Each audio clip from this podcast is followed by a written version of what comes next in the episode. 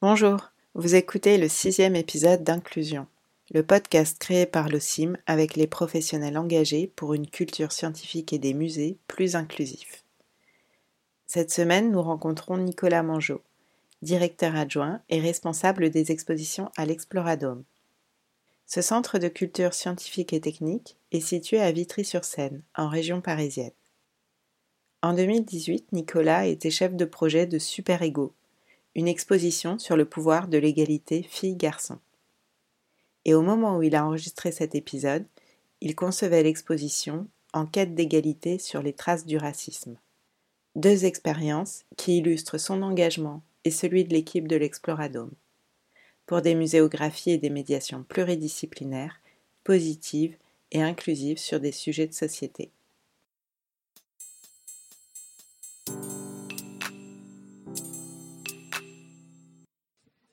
Bizarrement, le mot inclusion m'évoque avant tout un insecte prisonnier d'un bloc de résine ou d'ambre naturel. Euh, cela étant, je crois que la racine latine d'inclusion signifie enfermement ou quelque chose comme ça, ce qui n'est pas la vision la plus valorisante de l'inclusion. Pour s'éloigner de l'idée qu'il faudrait emprisonner, faire rentrer de force par exemple des gens dans un projet, euh, je privilégierais plutôt euh, l'adjectif inclusif qui a une connotation moins péjorative dans l'imaginaire collectif ou alors, euh, je lui préférerais plutôt les formules association, co-construction, contribution, qui correspondent plus à l'idée d'une aventure collective et d'une prise en compte des bénéficiaires de nos actions. Je pense euh, toutefois qu'il n'est pas inutile de rappeler que le contraire de l'inclusion, c'est l'exclusion. Ça clarifie l'enjeu, je trouve.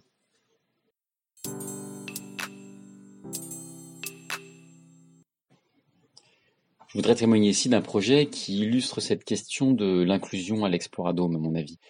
En 2017-2018, nous avons créé l'exposition Super Ego sur la thématique de l'égalité entre les filles et les garçons dans le cadre d'un programme euh, pluriannuel sur les discriminations soutenu par le Fonds social européen. L'enjeu euh, principal de ce projet, c'était de produire une exposition qui permette de contribuer à son échelle à l'égalité entre les femmes et les hommes. Pour atteindre cet objectif, il nous avait semblé évident qu'il fallait impliquer les publics dans notre démarche, mais également nos équipes de médiation. Nous avons ainsi constitué deux groupes de citoyens et citoyennes volontaires en amont du projet. On les a accompagnés dans un parcours thématique en parallèle de la conception de l'exposition et on a prévu d'intégrer dès le début leur contribution euh, à l'exposition. Par exemple, un des groupes était formé de lycéens et lycéennes en première au lycée technologique Jean Massé de Vitry-sur-Seine. Euh, ces jeunes ont écrit et enregistré des messages audio qui ont directement intégré un dispositif interactif sur les stéréotypes de sexe. Non seulement ça a enrichi leur, parcours de réflexion et nourri les échanges qu'ils ont eus entre eux, mais ça a apporté au dispositif d'exposition une singularité et une authenticité qu'ils n'auraient pas eu si nous avions écrit et lu nous-mêmes euh, les messages. On a également tenté d'être inclusif dans notre approche muséographique. Une des premières décisions importantes a été d'adopter un langage inclusif pour la totalité des textes de l'exposition et par la même occasion dans toute la communication euh, grand public de l'Exploradome. Il nous a semblé que le langage portait en lui euh, une charge symbolique euh, très forte.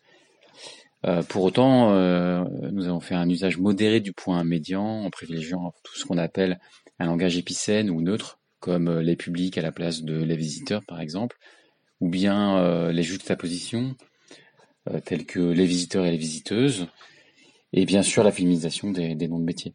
Bref, euh, il s'agissait pour nous d'un moyen efficace de visibiliser les filles là où elles sont dans l'ombre, afin de proposer à tout le monde des représentations plus équilibrées de la société pour euh, s'identifier ou se projeter. Ça a été un, choix audacieux au moment où des débats étaient animés dans les médias et que l'Académie française parlait même d'un péril mortel pour la nation. Quoique maintenant beaucoup plus répandu, c'est encore euh, aujourd'hui un choix rare dans le champ de la CST. Mais euh, finalement, le plus important a été de concevoir un programme muséographique qui s'adresse au plus grand nombre sans exclure, braquer ou culpabiliser certains publics. Ça a été le plus difficile, car c'est un sujet sensible qui convoque l'intime et passionne rapidement les débats. En ce qui me concerne, au début du projet, je, me pensais euh, féministe, euh, très bien informé. Au fil de mes lectures, rencontres et discussions, j'ai réalisé mes, mes, propres conditionnements et stéréotypes, et j'ai découvert euh, la réalité des inégalités qui persistent encore aujourd'hui entre les femmes et les hommes dans, dans notre société. Ça m'a beaucoup ébranlé personnellement et questionné sur l'éducation que j'ai reçue, par exemple, et celle que je cherchais à transmettre à mes enfants. Dans un premier temps, j'en ai tiré un avant-projet peut-être un peu trop frontal et orienté sur la, dénonciation des inégalités. J'ai compris avec le recul et, le temps que pour toucher le plus grand nombre, en particulier les garçons, plus que de vouloir dénoncer des inégalités, il fallait euh, un propos en faveur de l'égalité. Euh, personne, a priori, n'est contre l'égalité. Euh, on a donc pris le parti d'une approche positive dont le, titre et l'univers graphique inspiré des comics euh, en sont les illustrations. On a voulu valoriser le pouvoir que chacun et chacune a, entre les mains pour faire évoluer la société et combien euh, l'égalité est émancipatrice euh, pour les femmes autant que pour les hommes. Notre angle d'attaque a été de, mettre en avant la nécessité de l'ouverture du, du champ des possibles. Une fille peut devenir pilote de ligne et un garçon sage-femme par exemple s'adresser autant aux garçons qu'aux filles, euh, c'était euh, primordial dans ce contexte, car euh, bah, il ne faut pas oublier qu'ils subissent des injonctions normatives qui ne les aident pas à s'épanouir et à participer à l'égalité réelle. En définitive, cette approche positive était plus en phase avec le rôle de l'exploradome, qui est de, de tenter d'apporter un éclairage scientifique pour objectiver ce genre de sujet. Nous ne sommes pas là pour donner des leçons de morale à nos publics ou leur dire quoi penser, mais pour susciter des questionnements, développer leur esprit critique et contribuer à une société égalitaire. Traiter de ce genre de sujet dans un musée de sciences, c'est déjà un engagement en soi. Cette approche euh, inclusive ne nous a pas empêché de construire une exposition audacieuse, parce que les concepts euh, principaux sont tous abordés, à commencer par la notion de genre, souvent mal comprise, euh, voire détournée, et les données chiffrées euh, qui étaient présentées sont euh, également euh, exposées sans détour, que ce soit sur les inégalités salariales, la répartition des tâches domestiques ou le cybersexisme.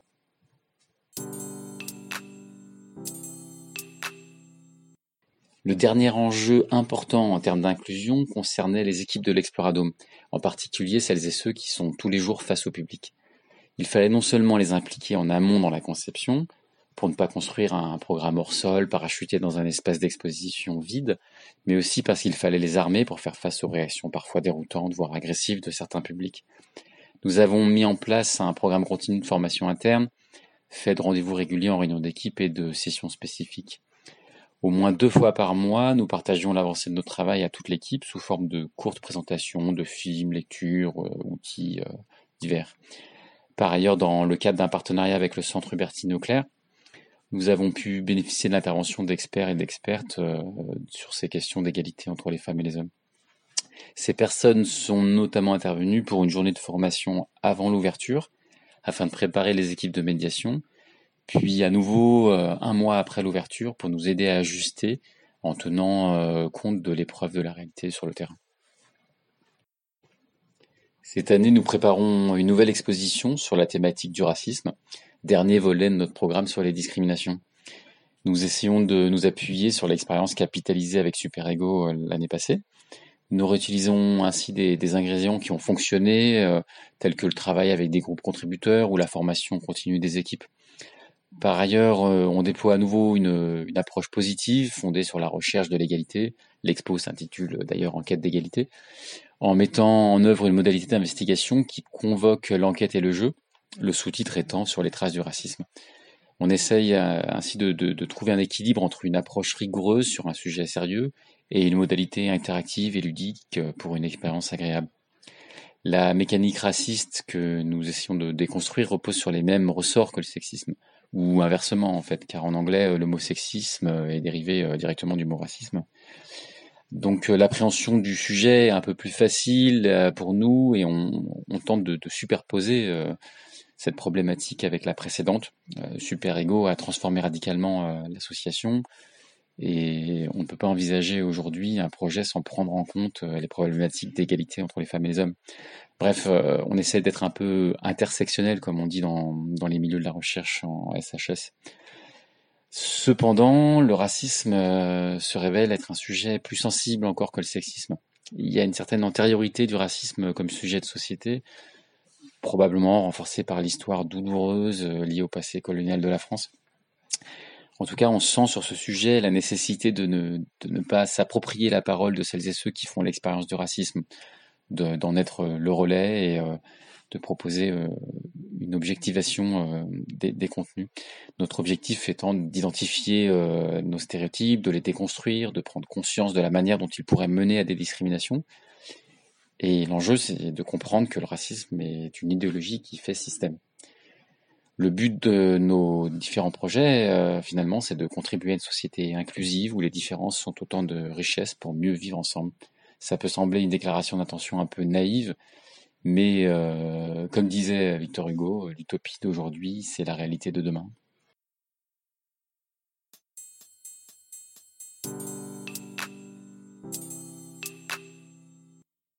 Merci infiniment à Nicolas Mangeot d'avoir partagé ses expositions inclusives et les réflexions qu'elles suscitent en lui. Quand les institutions culturelles déconfinées rouvriront, nous pourrons visiter à l'Exploradome en quête d'égalité sur les traces du racisme. En attendant, retrouvez les ressources complémentaires et les précédents épisodes d'inclusion sur la plateforme OSIM à l'écoute des savoirs, à l'adresse suivante podcast au singulier La saison d'inclusion n'est pas terminée, loin de là.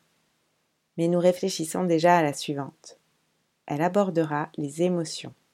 Si ce thème résonne en vous, s'il fait écho à des actions que vous menez, Contactez-nous pour en discuter, par téléphone ou via le formulaire en ligne. Votre expérience pourrait bien inspirer un futur épisode. À très bientôt.